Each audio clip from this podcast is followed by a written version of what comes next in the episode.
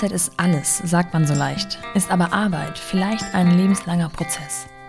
Das weiß auch Caro von der Mosel seit der Geburt ihres Kindes, einem Arbeitswiedereinstieg nach sieben Monaten, weil sie in Barcelona lebt und das dort so üblich, wenn nicht sogar schon spät ist, und ihr auf einer Keynote über Mindset die Augen geöffnet wurden. Was das in ihr anstoß und wie sie ihre Erfahrungen auch an andere erst in Form von Blog-Einträgen und seit Februar auch in Buchform weitergibt, erzählt sie mir in diesem Gespräch. Viel Spaß mit The Mumpany und Caro von der Mosel. Willkommen zu The Mumpany. Die Balance zwischen Baby und Business. Aus meiner eigenen Erfahrung macht man sich ganz, ganz viele Gedanken, äh, wie man so als Mutter sein wird in der Schwangerschaft. Ob man cool und lässig, ängstlich, glücklich, emotional, rational, logisch, konsequent, ist ja auch so ein Riesenthema, ähm, sein wird. Hattest du auch solche Gedanken vorher? Ähm, ja, auf jeden Fall. Also ähm ich komme bestimmt äh, später noch mal darauf zu sprechen, aber ich ähm, lebe ja seit, seit zehn Jahren in, in Spanien und ja, ich hatte irgendwie ja. so ein bisschen immer die, die Illusion, dass ich da wirklich ganz easy going, dass ich mir so ein bisschen diesen spanischen Lifestyle, dass sich das so ein bisschen überträgt, auch auf mein Mama-Dasein, dass ich ja. halt irgendwie, ja, das alles ganz, da nicht irgendwie großartig einen Plan habe und, und das Kind einfach so mitläuft und ähm, ja, das alles irgendwie nicht so geplant ist und ähm, ja, halt einfach irgendwie, das, man kennt das ja vielleicht irgendwie so ein bisschen aus dem Spanienurlaub auch, dass es, ja, dass da relativ normal ist, dass die Kinder halt, ne, auch kleine Kinder noch, noch lange auf sind und noch mit irgendwie beim Restaurantbesuch dabei sind. Und so habe ich mir das eigentlich vorgestellt, dass es halt irgendwie, ja, recht easy going ist und ähm, ja, das Kind einfach so mitläuft und ähm, ja, dass, dass wir da irgendwie alle ganz entspannt sind. das war irgendwie so ein bisschen meine, meine Wunschvorstellung. Ähm, ja, ähm, dem war dann aber nicht so. ähm, genau, also es war dann schon so, dass, also speziell das erste Jahr, dass es halt wirklich im Prinzip gar nicht so gelaufen ist, wie ich mir das vorgenommen habe. Ähm, und ähm, und es halt ja also ich da wirklich einerseits äh, wirklich wieder ein äh, typisch deutsche Muster irgendwie gefallen bin und wirklich sehr krass versucht habe das irgendwie zu kontrollieren irgendwie halt ne, die Nap Times irgendwie komplett irgendwie ja. zu schedulen und äh, das ja das ist ähm, im Prinzip alles andere als relaxed war ja ist das tatsächlich so dass die Spanier das irgendwie anders hinbekommen ähm, es, es scheint auf jeden Fall so. Und ich glaube auch wirklich, also ich ne, will da jetzt irgendwie auch gar nicht ähm, großartig irgendwie in, in Stereotypen verfallen, aber es scheint auf jeden Fall tatsächlich so, dass, dass die Kinder halt einfach Teil oder mehr Teil der Gesellschaft sind, genauso wie, wie alte Leute auch, dass man, mhm. dass die halt, ja, wie gesagt, einfach überall mitkommen und, und da gar nicht, sich gar nicht so einen großen Kopf drüber gemacht wird. Und ähm, genau. Gerade zu diesen Schläfchenzeiten, also immer wenn äh, Freunde von mir aus dem Urlaub kamen oder wir auch im Urlaub waren, ähm, hieß es, ja, wir haben gerade das mediterrane, den mediterranen Rhythmus. und das bedeutet dann, dass das Kind äh, morgens ein bisschen länger schläft, weil eben Urlaub war und äh, abends dafür ein bisschen länger wach ist, weil man ja auch selber dann bei gutem Wetter, ich glaube, das ist auch eine, spielt eine große Rolle, einfach länger draußen noch ähm, das Abendessen hat oder. Ähm, genau, nee, so ist es tatsächlich auch und dass die Schule ja. auch ein bisschen später anfängt und genau, das, ja. genau, das ist halt schon so ist, wenn wir in Deutschland zu Besuch sind, dass äh, mein Sohn dann oft auch um acht im Bett ist und das wird zu Hause nie passieren. Also das ist ja. tatsächlich irgendwie so ein anderes Leben. Ja. Ja. Genau, das hast du gerade schon etwas ganz, ganz Wichtiges für das, ähm, für das Gespräch auch gesagt, nämlich, dass du seit zehn Jahren in Barcelona lebst. Und das ist ähm, essentiell für alles, was wir jetzt besprechen. Denn in Barcelona ist ja hm, nicht nur dieser Rhythmus etwas anders, sondern auch die Regelung, ähm, zum Thema Elternzeit, zum Thema ähm, Wiedereinstieg und so weiter. Ähm, jetzt hast du schon zehn Jahre Erfahrung in, dem, in der Stadt gehabt. Du wusstest also wahrscheinlich vorher, in was du deine Familiengründung so hineinplanst. Kannst du für alle deutschen Zuhörer, ja. die davon keine Ahnung haben, uns so ein bisschen aufklären, was das bedeutet? Also was ist tatsächlich anders in Spanien? Genau, sehr gerne. Also es ist ähm, tatsächlich so, dass man nur knapp fünf Monate Elternzeit hat insgesamt. Ja. Ähm, das, genau, das einzig Positive daran ist, dass es für den Papa im Prinzip genauso ist. Also ab nächsten Jahr ist, ähm, finde ich, also wirklich absolut positiv ist es wirklich, dass es ähm, für beide Seiten knapp fünf Monate Elternzeit gibt. Ähm, und man kann, wenn man möchte, können beide Seiten quasi noch ein Jahr, um ein Jahr nochmal verlängern, dann aber unbezahlt. Also das heißt, im Prinzip nach knapp fünf Monaten gibt es dann wirklich auch gar kein Geld mehr und in den meisten Fällen führt es dann auch da oder heißt es dann konkret auch dann, dass, dass, dass die Mama dann auch wieder zurück muss. Ja. Und wie sieht die Bezahlung innerhalb der fünf Monate aus? Ähm, 100 Prozent des Gehaltes. Ah, ja, okay. Also das, ähm, genau, das ist, ist ähm, hm. schon auch, auch steuerfrei. Also man hat sogar noch ein bisschen mehr. Ähm, ja. Genau. Ein großer Punkt, warum man ja auch Elternzeit bekommt, ist ähm, so ein Thema wie Stillen. Ähm, nicht jede Mutter stillt, nicht jede Mutter will stillen, kann stillen und so weiter. Aber ähm, wenn man eben dieses Jahr frei, frei in Anführungsstrichen, nicht berufstätig ist, sagen wir mal so, ähm, hat man natürlich es auch deutlich leichter, das Kind zu stillen jederzeit, wenn das Kind ähm, das braucht. Wie machen die Spanierinnen das? Ähm, also es gibt tatsächlich auch dann für die ersten Wochen noch, noch Stunden, die man sich quasi freinehmen kann und dann ähm, entweder abpumpen kann oder, oder wenn man in der Nähe der Arbeit wohnt, dann auch nach Hause fahren kann. Das ist, also es ist schon so geregelt, dass das in den ersten Monaten auch noch möglich ist. Ähm, aber praktisch gesehen ist es ja selten so, dass man jetzt wirklich direkt neben der Arbeit wohnt und dann halt mal irgendwie zum Stillenstell nach Hause. Also mit Abpumpen, das habe ich tatsächlich relativ häufig gesehen. Das ist in den Firmen auch wirklich gang und gäbe, dass es dann irgendwie Kühlschränke gibt, wo man die Milch dann ähm, aufbewahren ja. kann. Also das, das klappt wirklich und das ist wirklich auch ähm, so üblich. Ähm, aber klar, man hat halt dann nicht mehr dieses Bonding, dieses ne, eins zu eins Zeit, das fällt natürlich dann trotzdem weg. Ne? Ja. Also, ist deine Erfahrung denn, weil dieses Thema Stillen ist ja in Deutschland, ähm, das wird immer größer und größer, ist das denn in Spanien dann anders mh, mm, belastet oder anders ähm, beurteilt? Also ist es wesentlich anerkannter auch zu sagen, ähm, ich stille nicht oder stille deutlich weniger? Ähm, ja, also ich glaube, dass da jetzt einfach diese urteilenden Blicke, ob man jetzt stillt, ob man die ja. Flasche gibt, ist das halt ähm, ne, weniger einfach bedingt einfach durch die sozialwirtschaftliche Situation, dass das halt irgendwie gar nicht so krass besprochen wird. Ähm, ja. Einfach bedingt, ne, durch, durch, durch die Umstände auch. Ja. Ähm, dass es halt eben für viele einfach, einfach dann nicht mehr geht, finanziell auch. Ne? Ja. Okay, kommen wir mal wieder zurück zu dir. Ja. Ähm, in welcher Situation bist du denn überhaupt schwanger geworden, beruflich ja, gesehen? Ich war damals schon bei meiner jetzigen Firma, bei, bei Adeventa, einem, einem Tech-Unternehmen im ähm, Bereich äh, Marketplaces, Digital Marketplaces. Ja.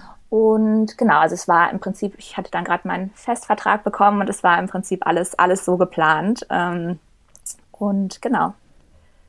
Und dann hast du äh, auch fünf, die fünf Monate genau. angemeldet oder ist das sowieso ein, ein, ein Prozess, der vonstatten geht, ohne dass man da groß eine Anmeldung Genau, also das, das ist eigentlich relativ ne, flexibel, dass das ähm, die fünf Monate ähm, ist dann einfach klar, dass man, dass man weg ist und man kann dann aber relativ spontan noch. Also bei mir war das auch so, ich hatte dann die fünf Monate quasi erstmal fest eingeplant und man kann dann aber relativ spontan noch sagen, ey, ich mache jetzt irgendwie noch mal ein, zwei Monate unbezahlt. Und ähm, mhm. das war bei mir dann tatsächlich auch der Fall, dass ich dann gesehen habe, nach fünf Monaten mit Abstellen und mit irgendwie den ganzen Tag weg sein, das könnte ich mir jetzt gerade nicht vorstellen und habe ja. dann noch mal ähm, zwei Monate unbezahlt dran gehängt.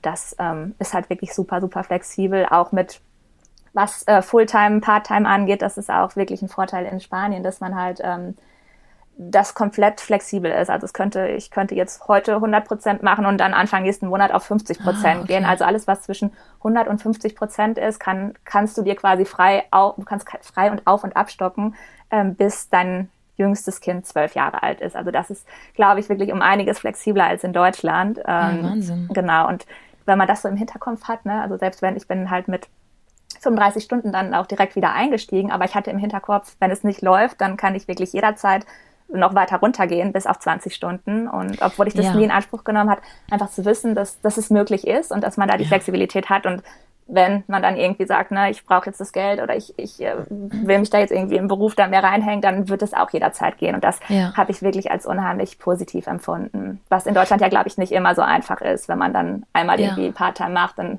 muss es ja auch erstmal wieder die Gelder da sein, dass man halt wieder hochgeht. Und das ist ja, glaube ich, hier eher so ein bisschen das Problem. Ja, Wahnsinn. Das nimmt auf der einen Seite natürlich total Druck, auf der anderen Seite, das ist ja auch eine riesen Herausforderung aus Arbeitgebersicht, mhm. wenn das so flexibel ist, man muss das, man muss die, die Lücken ja auch wieder stopfen. Das stelle ich mir gar nicht so, so einfach vor, alles. Ja, das, das stimmt. Also da das, das ist ja schon, schon flexibler. Mhm. Ja. Ähm, konntest du denn, also wenn ich so zurückdenke, wie, an welchem Punkt ich nach fünf Monaten war und nach sieben Monaten, ich finde das schon, das ist schon ein Unterschied. Ne? Man muss sich auch ein bisschen eingrooven und man hat ja vorher auch einfach keine Ahnung, wie es sein wird, wie Mann ist, wie, wie das Kind ist, wie es mit dem Mann ist. Ähm, äh, hattest du, also hast du bei, bei Schwangerschaftsbeginn gedacht, okay, das kriegen wir alles hin nach fünf Monaten, im Zweifel nehme ich noch zwei Monate? Oder ähm, war es von Anfang an so, dass du dachtest, oh Gott, das wird eine Herausforderung? Mhm, also es war wirklich, das, das erste Jahr war, war, war, das ganze Jahr war eine Herausforderung und klar mhm. Schlafmangel mhm. und dann irgendwie ähm, wollte ich auch selber dann, dann wieder in den Job einsteigen und habe mir selber auch so ein bisschen Druck gemacht, dann halt irgendwie beruflich auch weiterzukommen. Und ich, ja. ich muss sagen, dass da schon auch sehr viel hausgemachter Stress dabei war. Und ähm, ja, Konntest du die Elternzeit dann irgendwie genießen trotzdem? Ja, schon. Also ich glaube, dadurch, dass ich halt auch wusste, dass sie recht begrenzt ist, ähm, ja. habe ich das dann auch wirklich dann vielleicht sogar noch mehr genießen konnten, können, als, als ja. jetzt, wenn die komplett irgendwie offen, ne? komplett ist es ja teilweise bei manchen auch, dass die gar nicht wissen, ne? erstmal ein, zwei Jahre und dann mal gucken oder vielleicht auch gar nicht so genau wissen, was danach dann kommt. Und ich muss sagen, dass, es, dass ich das als absolut positiv empfunden habe, zu wissen, ich hatte dann halt irgendwie ne, mir das, das Datum im, Kal im Kalender angekreuzt und ich wusste, dann geht's wieder los und habe dann wirklich, wirklich jede Minute bis, bis, bis dahin dann auch genossen. Ähm, weil ich halt wusste, danach geht's dann halt ne, fast ja. Vollzeit wieder los. Und ja. ähm, das habe ich irgendwie als, als positiv empfunden, da so ein Datum mhm. zu haben und darauf hinzuarbeiten oder beziehungsweise bis dahin das dann auch wirklich in vollen Zügen zu genießen. Die Spanierinnen kennen es ja auch eigentlich im Grunde nicht anders. Jetzt hast du den Unterschied, dass du eigentlich Deutsch bist, deutsche Familie wahrscheinlich nach wie vor hast und äh, auch wahrscheinlich Freunde nach wie vor in Deutschland hast und weißt, wie es anders sein könnte. Nämlich die meisten nehmen sich ein Jahr, manche nehmen sich sogar bis zu drei Jahren. Hast du da ähm, ja, Gegenwehr oder Ratschläge empfangen, äh, die gesagt haben, oh Gott, das geht so schnell, kann man nicht zurück in den, in den Job kehren? Auf jeden Fall, auf jeden Fall. Und ich würde auch sagen, dass das wirklich so mit meine, meine größte Struggle war, dass ich halt irgendwie das Gefühl ja. hatte, dass ich bis dato halt wirklich mit beiden Beinen im Leben stand, dass ich irgendwie eine selbstbewusste Frau bin und habe dann aber wirklich, ähm, wie du schon gesagt hast, relativ viel Gegenwind bekommen und relativ viel Kritik halt von Freunden und, und Familie auch aus, aus von der deutschen Seite her bekommen. Ähm, ja und habe dann halt echt wirklich angefangen an, an mir zu zweifeln, halt dieses äh, Intuitive, was man ja irgendwie als Mama eigentlich hat und ich auch bis dato hatte, das ist dann irgendwann wirklich total verschwommen in diesen ganzen ja, Ratschläge und mach doch das und ach, ist es nicht viel zu mhm. früh für dein Kind und das war wirklich, dass, dass das halt tatsächlich viel schwerer für mich war als, als der eigentliche Wiedereinstieg in den Beruf, ähm, halt ja. damit irgendwie umzugehen. Auf jeden Fall. Und wie war dein Wiedereinstieg äh, bezogen auf das Baby geplant? Also ich glaube, dass es in Spanien deutlich leichter ist, als in Deutschland an einen Kindergarten oder einen mhm. Kita-Platz zu kommen. Ist es, ist es auf jeden Fall. Und es ist halt auch gesellschaftlich total angenommen, oder es wird gesellschaftlich angenommen, es wird jetzt nicht kritisiert, wenn ein vier Monate altes Baby dann ja, ja. Äh, in die mhm. Kita gebracht wird, wo wahrscheinlich hier alle, alle aufschreien würden. Ich weiß, gibt es ja mittlerweile auch Kitas ja. ab, ab drei Monaten. In Berlin habe ich es neulich gesehen. Also es ist ja wirklich auch mittlerweile hier kommt es ja langsam auf, aber ich glaube, dass ähm, einfach gesellschaftlich, dass das halt ja einfach, wie ich schon gesagt habe, durch die sozial-wirtschaftliche Situation und die Gegebenheiten halt einfach besser, besser angenommen wird und es gar nicht so kritisi großartig kritisiert wird. Und es halt, ähm, genau, halt gang und ja. gäbe ist, dass, dass Kinder mit drei, vier Monaten in, in die Kita gebracht werden. Und es auch, ja, mit Plätzen ist es auch überhaupt gar kein Problem. Hattet ihr auch so eine Art Eingewöhnungszeit oder gibt man das Kind dann morgens ab und geht auch direkt an dem Tag zur Arbeit? Ähm, also es war tatsächlich so, dass ich das große Glück hatte, dass meine Schwiegereltern auf den Kleinen, auf, auf meinen Sohn dann die ersten anderthalb Jahre, also ich habe, als er knapp sieben Monate war, halt dann wieder angefangen, wie gesagt. Und ja. dann bis knapp zwei war er dann ähm, tagsüber bei, bei meiner Schwiegermama und ist mit zwei dann erst in die Kita gekommen. Ah, okay.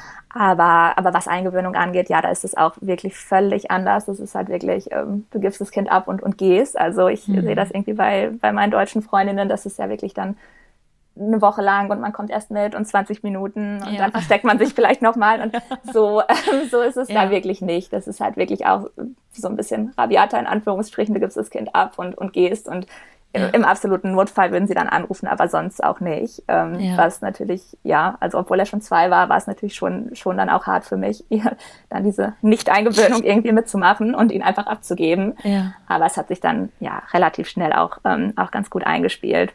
Ja. ja. Wie ging es für dich weiter, als du ähm, den Wiedereinstieg äh, sozusagen angegriffen hast oder ja. äh, schon mittendrin warst. Du hast das nicht ganz sozusagen alleine gemacht, sondern du hast dir auch einen Coach zur Seite geholt. Mhm, genau, also ich habe ja gerade schon mal angesprochen, dass ich halt wirklich so erste Selbstzweifel aufkam, als ich dann halt ja, ne, genau. diese ganzen Inputs aus Deutschland bekommen habe, von wegen, ja, ne, mach das nicht oder das ist nicht gut für dein Kind, das ist nicht gut für dich und dass ich halt irgendwie so meine eigene Stimme irgendwie irgendwann nicht mehr, nicht mehr großartig gespürt oder gehört habe.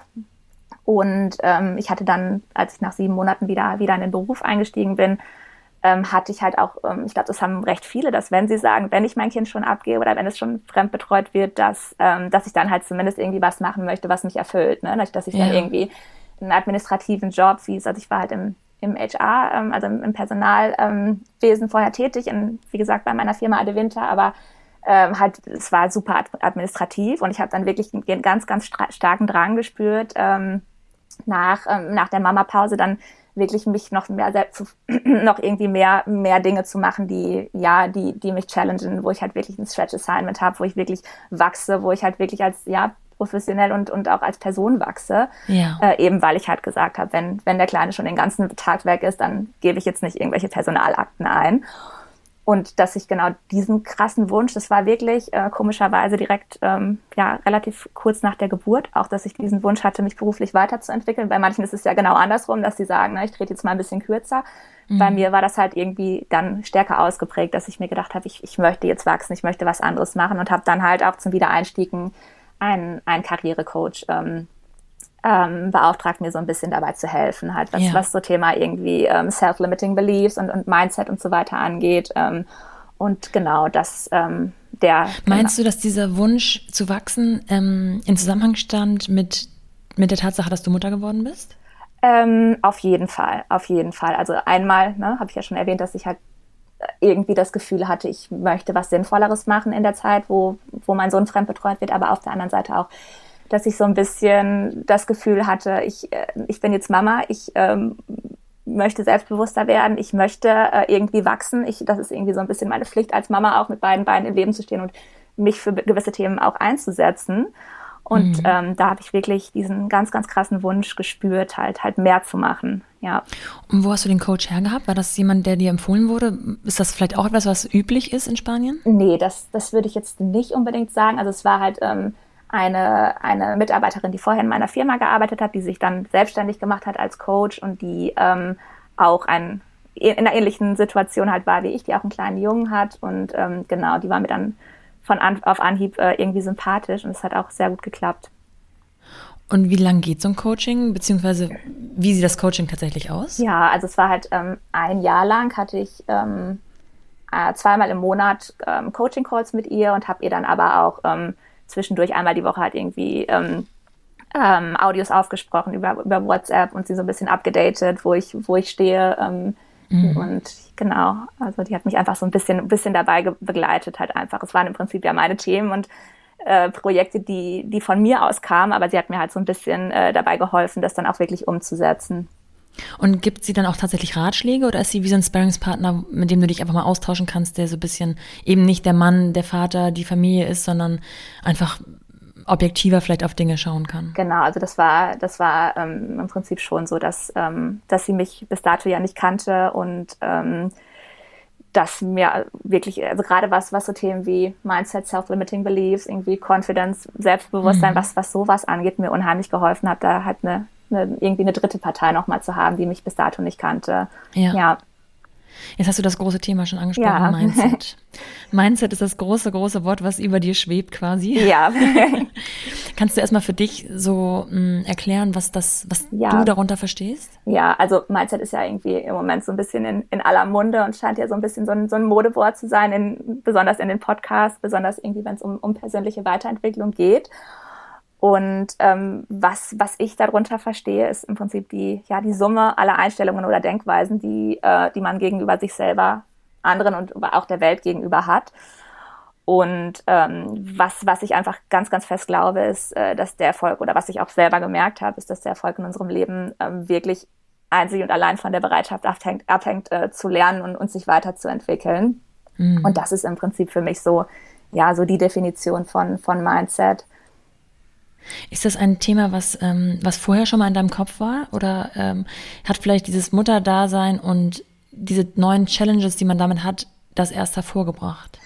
Ähm, auf jeden Fall. Also es war ähm, ne, schon so, dass ich, äh, wie gesagt, wachsen wollte und dass ich gesagt habe, jetzt bin ich Mama, jetzt bin ich irgendwie ein neuer Mensch. Es wird ja auch oft ähm, davon gesprochen, dass es wirklich, wenn man Mama wird, wie, wie so eine Transition ist, genauso wie, ne, wenn man in der Pubertät ist, die Transition von Kind nach, ja. nach Erwachsenen und das ist im Prinzip neuronal, aber auch von den Fähigkeiten, dass man ja irgendwie schon zum anderen Menschen wird.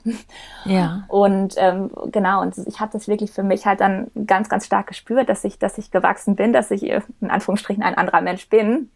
Und ähm, auf das Thema Mindset, also ich, ich habe das natürlich so, so gespürt, aber halt nie konkret irgendwie benennen können oder hat mit, mit, dem, mit dem Wort Mindset konnte ich auch bis dato nicht viel anfangen, aber es war dann halt wirklich so, dass ich ähm, mit meinem Wiedereinstieg in, in die Firma, ähm, genau wie, mein, wie gesagt mein Sohn sieben Monate alt war, ähm, habe ich, hab ich dann die Chance bekommen, ein, ein Projekt zu leiten im Bereich Diversity and Inclusion, ja. weil ich halt, wie, wie gesagt, halt auch mit dem ein bisschen mit der Anforderung wieder zurückgekommen bin, dass ich gesagt habe, ich, ich möchte irgendwie ne, gechallenged werden, ich möchte ein bisschen was Spannenderes machen, ich möchte irgendwie die Zeit, ne, wo, wo mein Sohn halt fremdbetreut wird, irgendwie ja schon schon irgendwie was machen, wo ich wo ich wirklich sage, das interessiert mich, da stehe ich wirklich hinter. Und da habe ich dann wirklich auch, also ne, einerseits wirklich das Learning auch einfach auszusprechen, was man möchte. Ich glaube, das ist wirklich auch, ähm, war für mich auch erstmal ein super, super wichtiges Learning, dass ich gesagt habe, ich zum ersten Mal konkret ausgesprochen habe, das möchte ich. Und dass das auch wirklich super gut ankam in der Firma. Ähm, ja. Ich glaube wirklich auch ganz, ganz viele, ne, was ich wirklich so ein bisschen als Tipp mit ausgeben kann, äh, mit rausgeben kann, dass es halt ähm, super wichtig ist, dass was man möchte, dass, dass man das auch so, so kommuniziert. Ähm, ist das etwas, ich, ich, frage deswegen, weil du ja gerade aus, der, aus dem Personalwesen kommst ja. und deswegen natürlich nochmal einen ganz anderen Blick auf Dinge hast und auch so die, die ähm, Themen einer Firma, einer, eines Unternehmens ähm, anders mitbekommst, als wenn man in einer anderen Abteilung arbeitet. Ja. Ähm, sind das Herausforderungen, die Frauen vielleicht mehr haben mhm. als Männer? Dieses auf jeden Fall. klar und deutlich zu kommunizieren, das will ich. Auf jeden Fall, auf jeden Fall. Ich glaube, das, das ist wirklich irgendwie so ein, so ein ja, ähm, so ein Ding, was, wo Frauen wirklich ähm, noch mehr strugglen, auf jeden Fall. Ich glaube halt einfach, ne, von wegen, dass das, das ist bei Frauen, das gibt ja auch Studien dazu, dass Frauen sich äh, nur auf Stellen bewerben, wenn sie halt quasi 100 Prozent qualifiziert sind ähm, ja. und ne, allen Anforderungen entsprechen und bei Männern das halt ähm, ich glaube, ich weiß jetzt gar nicht wie viel Prozent, aber ich glaube bei 40 Prozent oder so liegt und das ist halt, glaube ich, schon was, äh, was ist, wo Frauen da wirklich, ja, da, da Schwierigkeiten haben, dass sie sagen, nee, das bin ich jetzt noch nicht so weit oder wenn ich jetzt zu viel irgendwie ähm, fordere, dann wird das irgendwie als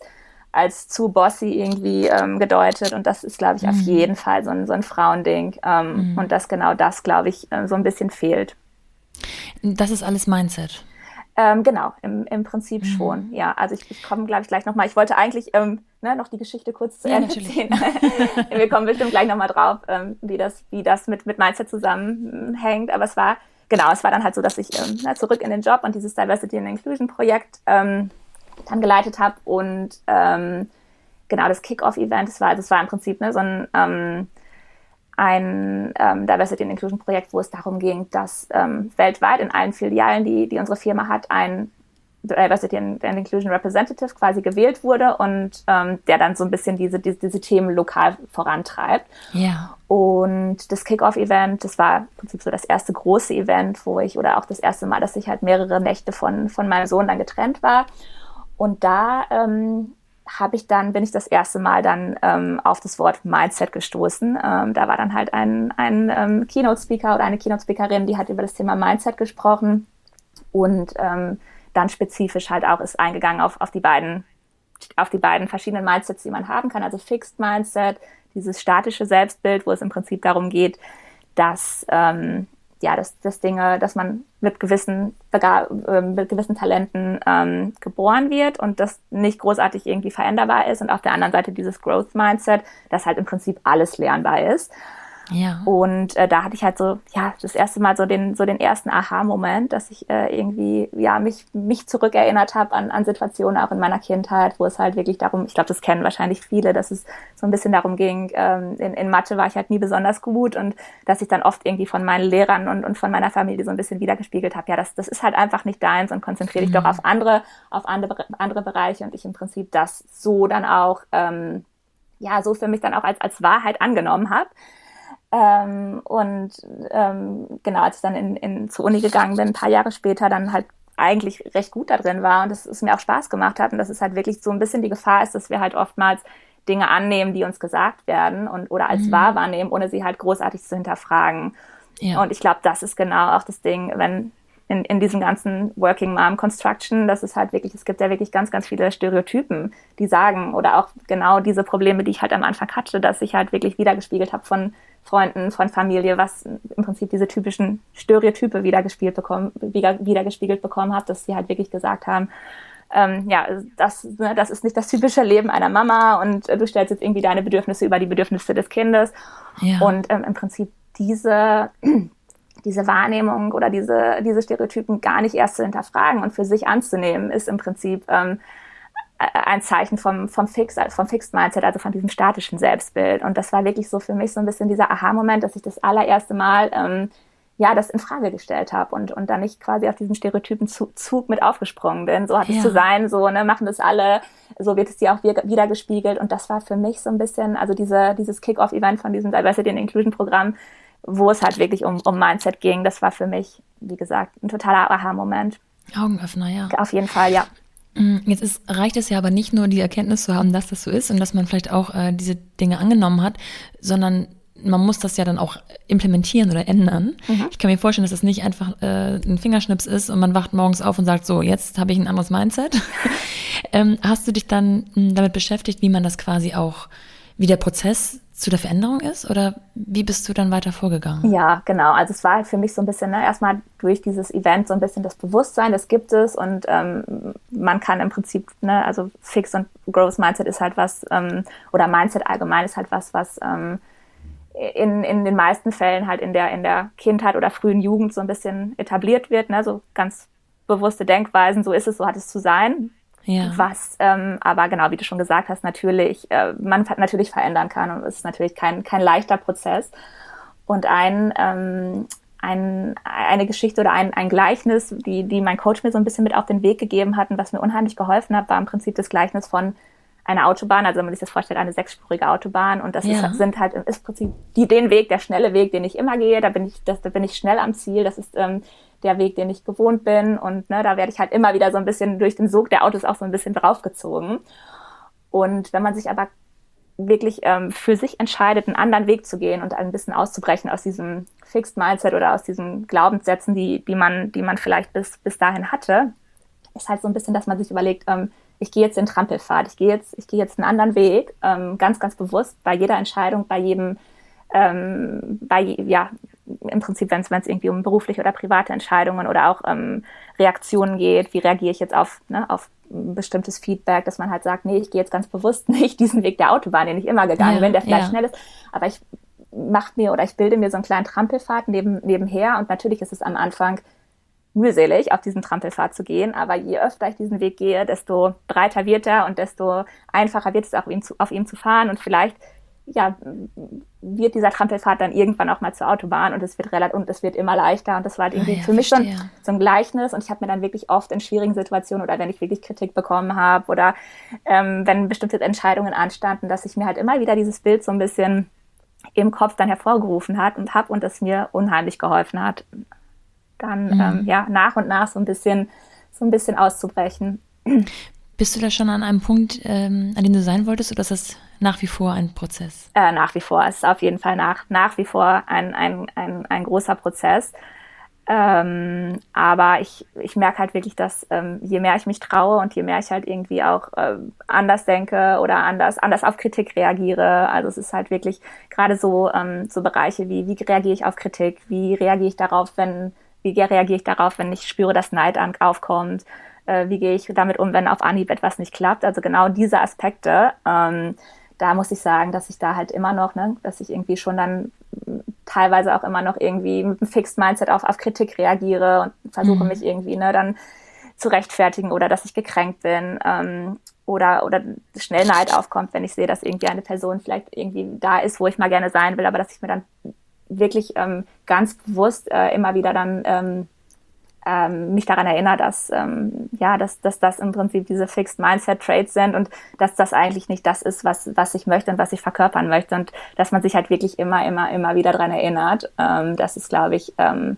super wichtig und auch, dass man aktiv das Ganze, das Ganze angeht, also proaktiv auch. Also dass man halt nicht sagt, ne, ich verfalle jetzt irgendwie in, in, in alte Glaubensmuster, weil das ist, das ist, was ich halt immer gemacht habe. Es ist halt im Prinzip ähnlich wie, ne, wenn man jetzt irgendwie sagt, äh, ich habe, äh, es gibt ja diesen Spruch, you become what you think, you are what you eat. Und das mhm. finde ich, kann man ja auch so ein bisschen im, im übertragenen Sinne, dass man halt sagt, ne, ich bin eine Zeit lang beruflich relativ oft gereist und habe dann halt das allererste, was ich irgendwie am Flughafen gesehen habe, äh, zu essen gekauft. Und das war halt in, im, im größten Teil halt irgendwie Junkfood.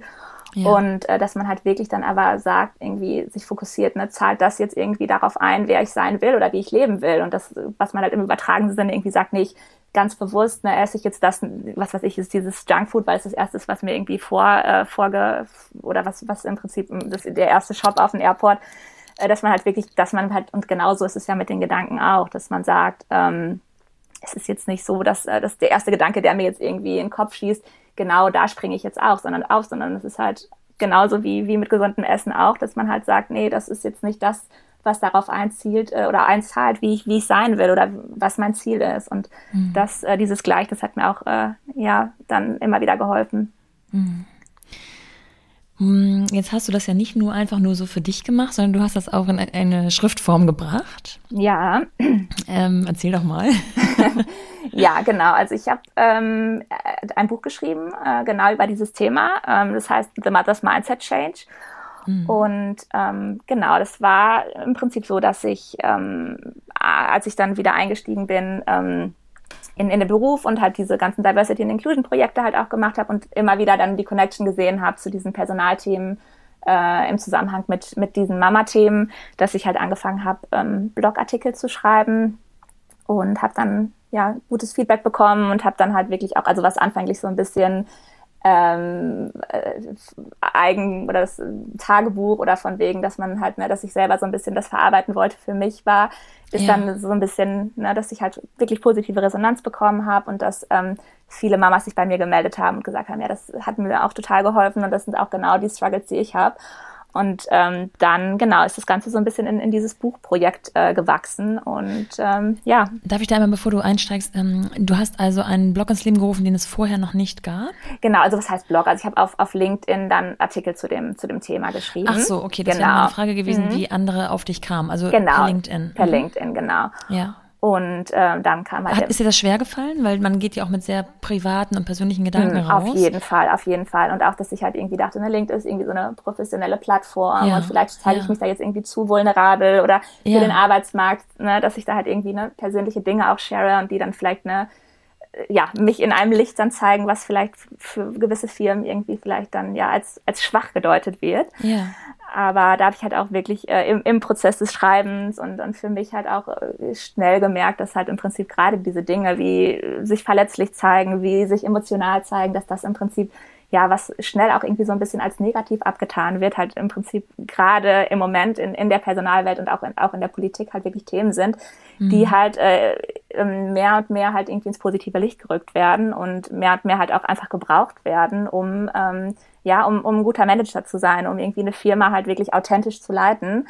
Ähm, und wo ich dann wirklich auch da so ein bisschen von abgekommen bin, dass ich gesagt habe, nee, das ist nichts Negatives, das ist wirklich was, was ähm, sowohl Mamas als, Mamas als auch Papas und wahrscheinlich auch irgendwie der CEO der Firma sowieso, der vielleicht sich ganz kalt und ähm, ja jetzt nicht, nicht unbedingt gefühlsnah zeigt, dass, dass der auch genau solche Themen wahrscheinlich hat und dass halt wirklich die meisten Leute sich einfach nicht trauen, damit rauszugehen. Ja. Und ich glaube, dass das wirklich ein Thema ist, was ja, wo wirklich ähm, viele Firmen, wenn sie damit offener wären und wenn sie halt in gerade Führungspositionen, in Führungspositionen, wenn man halt offener wäre, wenn man mehr Vulnerabilität zeigen würde, dass das auf jeden Fall von Vorteil ist und dass das mhm. halt auch, dass da halt auch wirklich Potenzial ist, auf jeden Fall Potenzial noch ist für diesen Mindset Change. Und dann haben sich daraufhin ähm, sowohl äh, dir fremde Personen oder Mütter gemeldet, als auch Arbeitskollegen? Genau, genau. Ähm, sowohl als auch. Und ich habe dann halt immer wieder so ein bisschen das Feedback bekommen, ach, das ist, wieso schreibst du nicht mal ein Buch? Und ähm, ja. für mich war halt dieses Thema Buch, natürlich ist halt erstmal so ein riesen Dinosaurier im Raum und dass ich mir halt wirklich dachte, oh nee, das, das, äh, das ist wirklich äh, zu viel und das ist, ähm, äh, da schreibe ich wahrscheinlich ewig dran und ähm, habe dann aber irgendwie, ja, das Thema hat, mir dann, hat mich dann aber irgendwie nicht wirklich losgelassen, und genau, und ich hatte dann mhm. wirklich ja, diesen, diesen Wunsch, einfach danach ein Buch zu schreiben und auch immer dieser Glaube daran, dass ich halt in der Lage bin, ein Buch zu schreiben, hat sich halt auch immer mehr verfestigt, ähm, parallel mit, mit diesem Mindset-Change. Also ich glaube, das war halt wirklich so ein, so ein, so ein Parallelprozess, ja. ähm, dass ich halt wirklich gesagt habe, der, der Glaube an mich ist da und ich glaube halt wirklich ganz, ganz fest daran, dass wir in Aktion treten, wenn wir sagen, ich habe einen gewissen Wunsch und ähm, ich glaube an mich oder der Glaube ist da, dass diese beiden Faktoren im Prinzip zur, zur Aktion führen und ähm, dann genau fing es damit an, dass ich halt äh, das erste Kapitel geschrieben habe und das ist halt wirklich im Prozess des Schreibens ich halt wirklich auch immer dieses, dieses Mindset-Thema für mich selber halt überwunden wurde. Also musste nicht halt nicht im Sinne von, ne, was schreibe ich, sondern auch im Sinne von, ich setze mich jetzt dran, ich klappe den Computer auf und ich schreibe jetzt wirklich und das wird irgendwann veröffentlicht, dass ich halt wirklich ganz oft diese self-limiting Beliefs hatte von wegen, ah, wer bin ich denn schon, um ein Buch zu schreiben und wer liest ja. das denn schon und das ähm, das war im Prinzip dieses, dieses Buch zu schreiben an sich schon, schon so ein, so ein Mindset-Changer. Ja, so stelle ich es mir auch vor. Jetzt hast du, ähm, um das ganz kurz einmal praktisch zu machen, deinen festen Job, mhm. in dem du zu wie viel Prozent jetzt äh, zu dem Zeitpunkt zurückgegangen ähm, bist? Als, ja, bis ich, es war die ersten Monate 35 und dann bin ich aber relativ schnell auch auf, auf 100 Prozent, auf 40 Stunden auf dann gegangen. Genau. Ähm, dein Sohn war, als du das Buchprojekt quasi an, angefangen hast, wie alt? Ähm, der war knapp eins.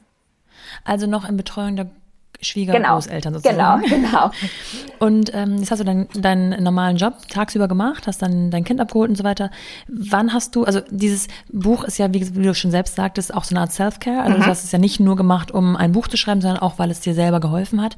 Wann hast du dir dafür die Zeiten genommen? Weil ich könnte mir vorstellen, dass man da auch in der richtigen Verfassung für sein muss, sage ich mal, ja. um solche Dinge aufzuschreiben. Auf jeden Fall. Also es war schon so, dass ich das größtenteils abends geschrieben habe. Mhm. Ähm, größtenteils halt ja nach der Arbeit dann abends und ähm, dass ich es aber wirklich so Stück für Stück gemacht habe. Also das Buch hat ähm, knapp 36.000 Wörter und man stellt sich ja jetzt immer vor, ne, ein Buch, das ist irgendwie was Unschaffbares und da schreibt man bestimmt jahrelang dran. Und es ist aber wirklich ähm, tatsächlich so, dass 1000 Wörter, wenn man sich das, das sind ungefähr zwei, zwei DIN A4 Seiten auf dem Computer geschrieben und dann kann man sich ja ausrechnen, dass ne, wenn man jeden Tag 1000 Wörter schreibt, quasi zwei Seiten, dass man dann in anderthalb Monaten, wenn man das so durchzieht, fertig ist. ja. Also so war es bei mir jetzt nicht, aber wenn man sich das einfach mal so vorstellt ne, und in, in kleine Stücke ähm, zerteilt, ja, dann ist es dann, schon, dann ne? hilft es genau. mhm. genau. Und das habe ich mir halt so ein bisschen immer, ne, dass ich mir gesagt habe, so wenn ich jetzt jeden Tag und ich habe mir so ein bisschen für mich als ähm, als Ziel gesetzt, halt ähm, jeden Tag so um die 800 Wörter zu schreiben und äh, das hat das hat auch ganz gut funktioniert, dass man halt dann und dass ich dann wirklich so ein auch so eine so eine Rechnung hatte und dass ich dann halt gesehen habe, wie die Wörter, ne, wie viele Wörter fehlen mir jetzt noch, also dass ich mir das so ein bisschen in, in kleine Stücke runtergebrochen habe. Das finde ich aber schon äh, wirklich ambitioniert, wenn man es nicht gewohnt ist normalerweise zu schreiben, jeden Tag 800 Wörter zu schreiben, finde ich schon beachtenswert, ehrlich gesagt. Mhm. Also ich habe ähm, schon ein paar Mal Schriftsteller in Podcast-Interviews gehört und die haben immer gesagt, man muss immer schreiben, egal wann, egal wo. Und wenn es nur zehn Minuten sind, jeden Tag muss man schreiben. Das hilft offensichtlich. Auf jeden Fall. Aber wenn man es so gar nicht äh, vorher gewohnt war? Ja, also es ist, es ist ich, ich, ähm, ja, ich stimme da wirklich total äh, dem zu, weil es wirklich so ist, dass man oder dass man sagt, ich fülle jetzt niemals irgendwie ne 37.000 Wörter, da habe ich jetzt irgendwie gar nicht den Content dafür. Und es ist wirklich ja. so, dass durchs Schreiben halt wirklich dann wieder sich neue Areale öffnen und es dass kommt, man dann halt, es mhm. kommt halt einfach durchs Schreiben. Es kommt halt, es ist halt wirklich so dieser Prozess, der letztendlich viel, viel wichtiger ist als, ähm, als alles andere. Und ja. ähm, durch dieses, genau, dieses ständig kreativ sein und ständig schreiben. Und ich habe halt auch wirklich unheimlich viel gelesen in der Zeit. Ähm, andere Bücher in, in, in ähm, die zu, zu ähnlichen Themen und es war dann wirklich so, dass, dass es immer, immer mehr kam und dass ich immer mehr dann irgendwie so ähm, die Themenbereiche auch verbunden habe, dass ich in der Arbeit was gesehen habe und gedacht, ja, das passt jetzt super rein oder dass ich privat irgendwie was gesehen habe oder erlebt habe, weil es ist im Prinzip so eine Mischung aus, ähm, ja, aus privat erlebten Anekdoten gemischt mit halt ne, Mindset-Themen oder Personalentwicklungsthemen und es hat sich dann wirklich, der Kreis hat sich dann irgendwann echt geschlossen, als ich dann gesehen mhm. habe, dass, ja, was, was ich in der Arbeit gemacht habe, was ich zu Hause gemacht habe und dass ich wirklich da die, die Connection gesehen habe. Kannst du festhalten, was so die größten Motivationspunkte waren? Also bisher würde ich sagen, einmal dieser, dieser eigene Prozess, den irgendwie zu, mhm. niederzu, niederzuschreiben im wahrsten Sinne des Wortes. Ähm, dann natürlich auch diese, hm, wenn andere Leute auf dich zukommen und sagen, du solltest mal ein Buch schreiben, ist das ja auch etwas, was balsam für die Seele ist irgendwo und einem ja, ähm, Sinn für das gibt, was man da eigentlich als Blog, Blog-Einträge bei LinkedIn begonnen hat. Ähm, das ist ja auch wie eine, ja, wie eine Wertschätzung. Mhm äh, seiner selbst?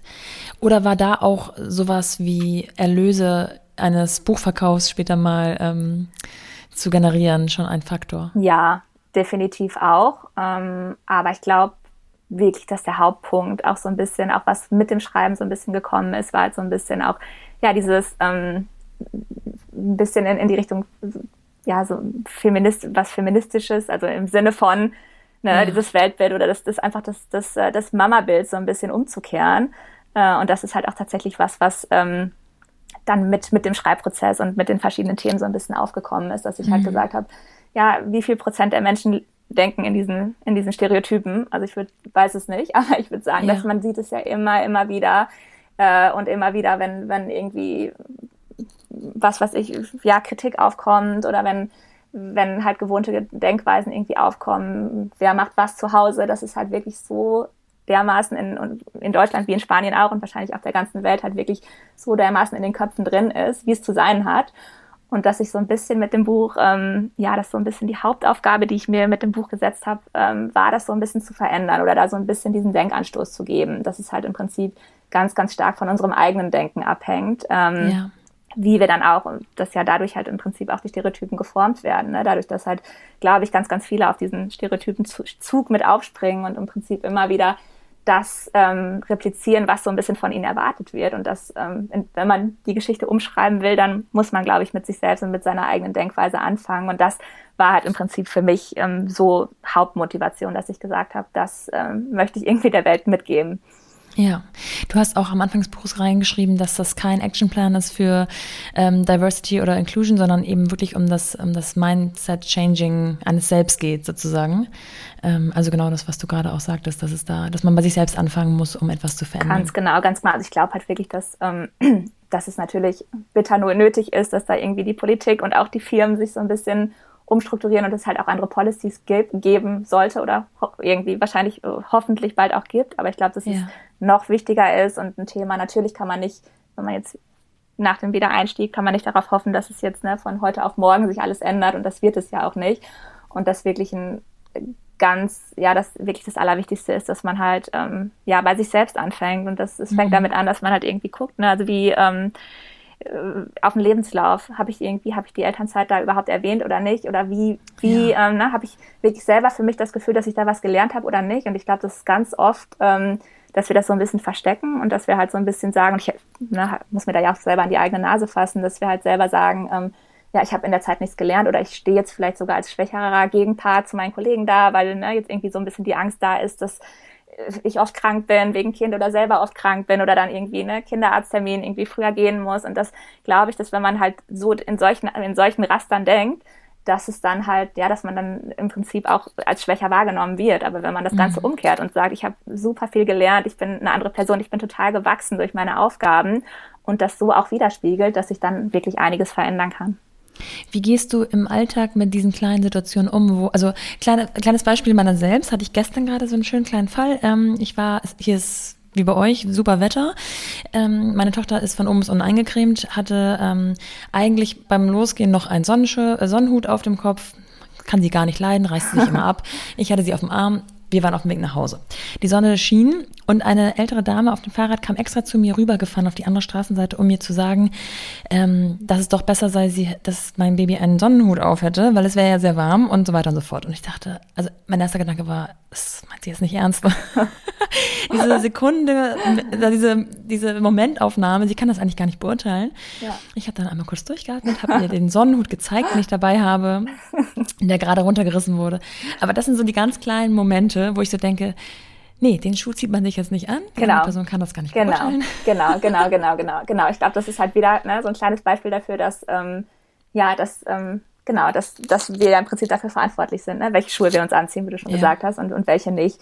Und das ähm, ja, ist halt in, im Alltag dann teilweise nicht so nicht so einfach, wenn man gestresst ist und das Kind nicht geschlafen hat, man selber nicht geschlafen hat und ähm, das ist aber, glaube ich, umso wichtiger ist, dass man, dass man sich selber dran erinnert. Hm.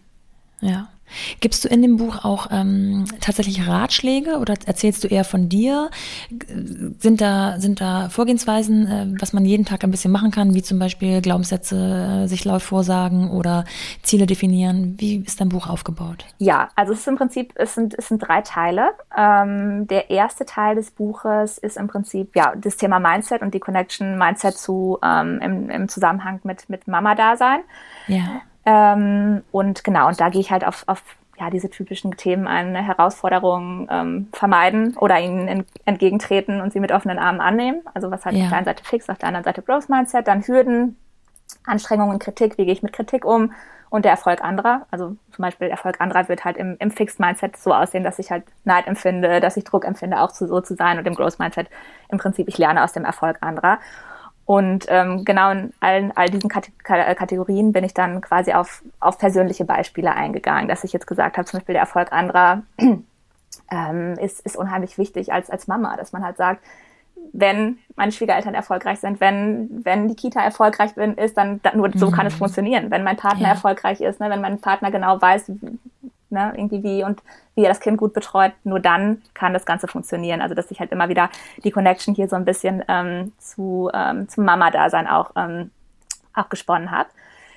Ähm, und genau, der zweite, im zweiten Teil geht es halt im Prinzip um Lessons Learned. Also da geht es darum, dass, äh, was ich gelernt habe, ganz konkret, äh, um, wenn es um Time Management geht, wenn es um Problem Solving geht, ähm, ähm, Entscheidungen treffen und, und wie man das Ganze halt auch auf die, auf die Firmenwelt dann, ähm, dann anwenden kann. Mhm. Und genau, im dritten Teil geht es, geht es ganz konkret darum, äh, ob wir, ob wir beides haben können. Ähm, es ist ja irgendwie so oft diese, diese oft ähm, ähm, besprochene Fra Frage, wo es halt darum geht, ne, wo halt ganz viele sagen, nee, also du, entweder oder, du musst dich jetzt entscheiden, du, entweder du bist eine gute Mama oder du bist irgendwie die Karrierefrau und ähm, wo ich das Ganze so ein bisschen aufdrösel und wo ich halt ähm, ja ganz mutig sage, ja, wir können, wir können beides haben. Ja.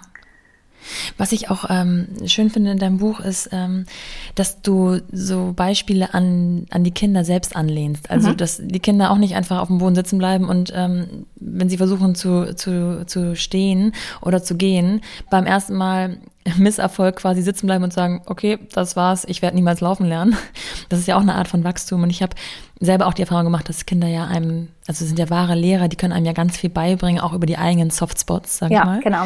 Ähm, und da machst du auch sehr schöne ja, parallele Beispiele quasi auf. Genau, also das, was du gerade schon gesagt hast, ne, mit diesem ständig, ständigen Wachsen, was ja im Prinzip das Growth Mindset ist, das stellen Kinder ja gar nicht in Frage. Für die ist es ja, ja ne, was, was wird im Prinzip passieren, wenn, wenn das Kind sagen würde, nee, ich, das hat jetzt irgendwie mit dem ersten Schritt nicht geklappt, ich bleib sitzen, ja. dann äh, werden wir nie in der Lage zu laufen. Und ich habe wirklich so ein bisschen für mich äh, die Reflexion gemacht, dass ich gesagt habe, wenn wir quasi in diesen Denkmustern denken würden, dann, äh, oder na, es ist ja teilweise so, dass wir ähm, dann ab einem gewissen Zeitpunkt halt uns nicht mehr weiterentwickeln. Das ist jetzt so, das kann ich nicht oder das habe ich jetzt in der Arbeit immer schon so gemacht oder da bin ich jetzt irgendwie ähm, zu schüchtern für und dass das halt in den Kindern halt schon noch so vorhanden ist, ne? Oder dass es vorhanden sein muss, ja. um überhaupt zu wachsen. Ja. Ähm, und das, genau, dass das, glaube ich, auch ein ganz guter Reminder ist, ähm, Genau. Absolut. Und zum Beispiel Fixed Mindset, genau, Fixed Mindset ist zum Beispiel auch ne, dieses äh, Angst haben, irgendwie dumm auszusehen. Oder das habe ich noch nie gemacht. Und ja. was sagen die anderen? Und das haben ja Kinder überhaupt nicht. Also, dass die jetzt sagen, oh, wenn ich jetzt den ersten Schritt gehe und vielleicht dabei äh, umfalle oder ins Wanken komme, dann ja. könnten sie über mich lachen. Also dieses, genau dieses Denken haben die ja komplett gar nicht. Ja. Und dass das aber irgendwann bei uns aufkommt. Ne? Und dass ja, das uns total, uns total, ja, total ähm, ja, an unserem Wachstum hindern kann. Ja, es ist absolut verrückt, weil wir alle mal diese Kinder waren und irgendwie unterwegs das verloren haben. Man muss natürlich dazu sagen, wenn ein Kind aufsteht und es ähm, wackelig auf einmal geht, ist das A total süß und B ist immer irgendjemand dabei, der Wuh, genau. super und klatschen und das Ganze so anfeuert. Ich glaube, das ist auch etwas, was ähm, im Erwachsenen-Dasein weniger wird ab und zu. Man muss sich dann halt die richtigen Leute holen. Genau, genau, genau. Und ich glaube, dass Aber, da noch mal, um da nochmal die Connection zu dem Personalwesen zu sparen, ich glaube, dass es halt da auch wirklich ganz, ganz wichtig ist, wenn, wenn man irgendwie als Person oder dann ne, im Prinzip auch als Firma vorankommen will, dass es halt super wichtig ist, da dann halt zu klatschen, ne? dass man halt den Prozess ja, beklatscht und nicht genau. das Ergebnis. Also dass das halt ähm, ja, dass das halt, glaube ich, wirklich der, der Schlüssel der, zu der Lösung ist, was, was Personalentwicklung angeht, dass man halt wirklich ja. sagt, ne, der Prozess ist das Wichtige und das Weiterkommen und das sich trauen und nicht, nicht nur die Lösung. Ja. Und ich finde auch ganz wichtig, dass man sich wirklich ähm, klar macht, dass man dieses Mindset, was man bei sich selbst bearbeiten möchte, eben auch bei den eigenen Kindern total beeinflussen kann. Also dass ja. Erziehung ja. nicht nur einfach ähm, bedeutet, dem Kind Essen mit ähm, Messer und Gabel beizubringen, sondern eben auch ein starkes Selbstbewusstsein, ein gesundes Selbstbewusstsein und genau.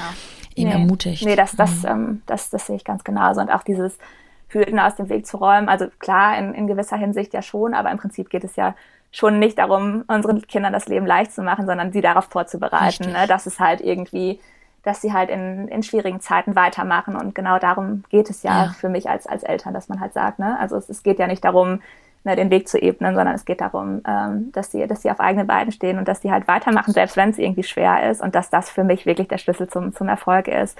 Ja. Ähm, genau. Und das ist eine Sache, die mir auch noch geholfen hat, einfach diese diese Verbindung zu spannen oder die, die, die Brücke zu spannen zwischen dem, weil ich glaube, ganz, ganz viele von uns sind, sind halt wirklich in bestimmten Lebenslagen in diesem Fix, in diesem statischen Selbstbild drin. Und eine Sache, die wir oft bei unseren Kindern anwenden, ist dieses Wort noch nicht. Also im Englischen ist es dieses kurze Wort yet. You cannot do it yet. Was ja. wirklich im Prinzip so ein bisschen die Brücke spannt zum, du, du kannst es, du wirst es aber irgendwann können. Also vielleicht schaffst du es ja. jetzt noch nicht, aber im Prinzip nicht dieses Limitierende, du kannst es nicht, sondern dieses Ermutigende, ne? dieses du kannst ja, es verstehe. noch nicht. Und ich glaube, das ist halt wirklich auch, wo, wo dann so ein bisschen die Verbindung ist zwischen Erziehung und, und, und für sich selber halt auch zu wachsen. Ne? Du kannst es noch nicht, aber alles ist lernbar und alles ist im mhm. Prinzip machbar. Ja. Mm, an welchen Themen musst du aktuell noch am meisten bei dir arbeiten? ich glaube tatsächlich an, an, an Kritik, dass ich halt ähm, konkret, ähm, wenn irgendwie negative, konstruktive Kritik auf mich zukommt, dass ich mich dann schon auch schnell noch angegriffen fühle äh, obwohl äh, sie teilweise gut gemeint ist oder immer fast immer gut gemeint ist und immer dazu führen soll, dass ich halt wachse. Aber da muss ich schon auch immer wieder einen schlucken und einen Schritt zurücktreten und sagen, ja, das ist jetzt ne, für mein Wachstum und nicht äh, gegen mein Ego. Und das ist, äh, muss ich sagen, schon für mich noch so der, der schwerste Punkt. Mhm. Mm, wenn man jetzt, also ich möchte dein Buch nicht zu viel vorgreifen, weil ähm, ich möchte ja auch gerne, dass andere Mütter, oder es ist, das Buch ist ja gar nicht mal nur für Mütter, ehrlich gesagt, ähm, aber das Buch auch äh, erwerben und lesen. Aber wenn du so hm, vielleicht drei Tipps oder Ratschläge hervorbringen müsstest, hättest du welche auf der Hand? Ja, also der erste ist ähm, im Prinzip ist, ist ähm, du bist verantwortlich für, für dein Glück oder für deinen dein Erfolg, für dein Wachstum, ähm, nicht die Firma und nicht der Partner und nicht, nicht das Kind. Also dass man halt wirklich sagt, ich selber ähm, bin da ähm, verantwortlich für alles und das, äh, ob ich wachse oder ob ich nicht wachse, ähm, wie ich denke, ob ich jetzt das eine denke oder das andere denke, das ist, liegt ja im Prinzip komplett in meiner Hand. Ich muss mich nur immer wieder dran erinnern. Ähm, mhm. Also das ist, glaube ich, so für mich das äh, die ja die die Kernaussage aus dem Buch. Ähm, und dann im Prinzip dieses dieses Mindset-Thema an sich, dass ich halt sage, alles alles ist mach, alles ist lernbar. Ähm, dass ähm, ja, dass ich halt ähm, wenn ich richtig mit Herausforderungen, wenn ich richtig mit Hürden ähm, umgehen kann, wenn ich richtig mit Kritik um, umgehen kann, dass dann im Prinzip alles für mich machbar ist. Ähm, und dann das dritte Key Learning, würde ich sagen, ist halt ähm, äh, um, um das Thema Optimismus rum, um das Thema ähm, ähm, ja, positives Denken herum, dass ich halt ja auch angelehnt daran, was, was wie Kinder denken, dass sie halt immer Optimisten sind, dass die stur sind, dass wenn sie was wollen, also ich, keine Ahnung, ich kenne das bei, bei meinem Sohn irgendwie, das ist drei im Moment und ähm, wenn der irgendwie noch ein zweites Eis haben will, dann wirklich, der schmeißt sich auf den Boden, der brüllt, der wird rot, der kämpft so lange dafür. Also ich meine, klar, eine andere Sache ist dann, ob ich, ob ich nachgebe oder nicht, aber dass ich halt wirklich auch da drin so ein bisschen das Positive sehe und sage, und was ich auch am Anfang erzählt habe, ne, dass wenn, wenn, wenn man etwas will, dann sollte man das auch so ganz klar formulieren. Ähm, dass es halt, äh, glaube ich, sehr schwer ist für die Außenwelt, das zu erkennen, ähm, wenn, wenn man das nicht klar, klar äußert. Ja. Ja, stimmt. Man muss manchmal den Blickwinkel ändern, wenn die Kinder etwas so stark wollen, dass es auch ganz viele positive ja. ähm, Eigenschaften eigentlich mit sich bringt, auch vielleicht für die Kids selber später mal in ihrem Leben, wenn ja. sie willensstark sind. Auf jeden Fall, ja, so versuche ich es auch immer zu sehen, wenn er sich dann im ja. Supermarkt auf den Boden schmeißt. Und, Aber genau, aber so ein bisschen glaube ich halt schon, ne, haben wir ja auch ähm, drüber gesprochen, was, was, ja, mit, mit Laufen lernen, mit sich weiterentwickeln, mit ja. stur bleiben, optimistisch bleiben, äh, irgendwie nicht zu viel reininterpretieren in die Dinge, halt, ne, dieses ständige Gedankenkarussell und was denkt der jetzt und ähm, sieht das jetzt irgendwie komisch aus, wenn ich das mache. Ähm, ich glaube, dass wir da wirklich ganz, ganz, ganz, ganz viel von unseren Kindern lernen können und ähm, ja. Ja. Hm, wie bekommst du aktuell das Thema Vereinbarkeit für dich, für deine Familie, für deinen Job, für dein Buchprojekt, für all das so unter einen Hut? Ähm, also ich ja, habe das Glück, dass ich halt äh, meine Eltern und meine Schwiegereltern halt alle vier berentet sind und ähm, dass ich da wirklich ganz, ganz viel Unterstützung von denen bekomme. Also da habe ich mhm. ähm, wirklich unheimliches Glück. Fällt dir ähm, das leicht, diese Unterstützung anzunehmen? Ja, mittlerweile, mittlerweile schon. Also, dass ich auch wirklich aktiv danach frage. Und ah, ja. Ähm, ja. genau. Also, das habe ich so ein bisschen auch. Und da bin ich auch wirklich unheimlich dankbar. Aber ich glaube, ohne, ohne die wäre das mit dem Buch auch, ähm, ja, wäre wär schwierig gewesen. Ähm, ja. Und dass ich halt wirklich da auch gelernt habe, dass ich einfach nach Hilfe frage, was, ne, wo wir wieder dabei sind, halt, wenn ich was möchte, dann, dann, dann ist einfach das Einfachste, konkret danach zu fragen. Ja. Ähm, ähm, genau, das, das ist auf der einen Seite, auf der anderen Seite mein, mein Partner. Also ich würde sagen, dass wir auch da wirklich ein, ein gutes Team sind, dass wir im Prinzip beide 100 Prozent arbeiten, dass wir beide, dass es vom Gehalt relativ ähnlich ist, was natürlich äh, einiges auch leichter macht, ne? dass man jetzt nicht irgendwie da großartig verhandelt und du verdienst aber mehr oder weniger und deswegen arbeite ich jetzt mehr oder weniger und so weiter. Also das ist halt wirklich, dass wir halt komplett gleiche Partner sind im Team. Ähm, und, und, und das ja für, für die auch eine gute Verhandlungsbasis ist, würde ich sagen. Ja. Also das, ähm, ja, gerade was ich am Anfang auch erwähnt hatte, so ein bisschen dieses ähm, Spanische und wir gucken mal, wie es wie es wie es wird und wir gucken, wir, wir lassen es einfach mal drauf ankommen. Da habe ich gelernt, dass das, dass mir da so ein bisschen meine deutsche Ader schon zugute kommt, dass man halt konkret Dinge plant und dass man konkret ja. Dinge auch aushandelt. Dass man halt jetzt wirklich sagt, ne, du kriegst jetzt, du machst jetzt dieses Wochenende mal was mit Freunden und ich dann aber nächstes Wochenende, dass mhm. wenn man das auf, auf, auf den Fall drauf ankommen lässt, dass ähm, dass es dann schwer wird ähm, und es da wirklich Planung und, und konkret aushandeln, dass das auf jeden Fall eine sehr, sehr gute Strategie ist. Ja. Caro, ich danke dir vielmals. Äh, Thema Mindset total wichtig. Ähm, beschäftige ich mich selbst auch stets und ständig mit. Erzähl doch noch einmal zum Abschluss, wie man, wie dein Buch nochmal exakt heißt. Ja. Und wie man es ähm, erwerben kann. Sehr gerne. Also ähm, das heißt The Mother's Mindset Change: How to Achieve Professional Success and Happiness Through Motherhood. Mhm. Und man findet es auf, auf Amazon ähm, sowohl in Print als auch in E-Book-Version. Super. Ich danke dir vielmals für deine Zeit. ja, ich danke dir auch. Bis dann. Ja, bis Tschüss. dann. Tschüss.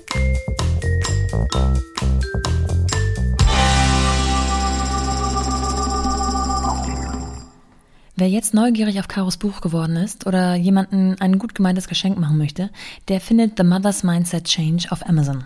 Das verlinke ich euch auch nochmal in den Show Notes. Ich bedanke mich fürs Zuhören, hoffe, es hat euch gefallen und Karos Erfahrungen stoßen auch bei dem einen oder der anderen etwas an, der manchmal denkt, ich schaffe das einfach nicht. Das ganze Leben besteht aus Wachstum und wenn unser Äußeres das kann, dann kann unser Inneres das allemal. Damit dieser Podcast ein wenig wachsen kann, freue ich mich natürlich über Bewertungen, über Abos, über Kommentare, über Likes. Ihr findet mich auf Instagram unter mumpany-podcast und auf allen üblichen Plattformen, wo es Podcasts gibt. Bis dahin, eure Nora.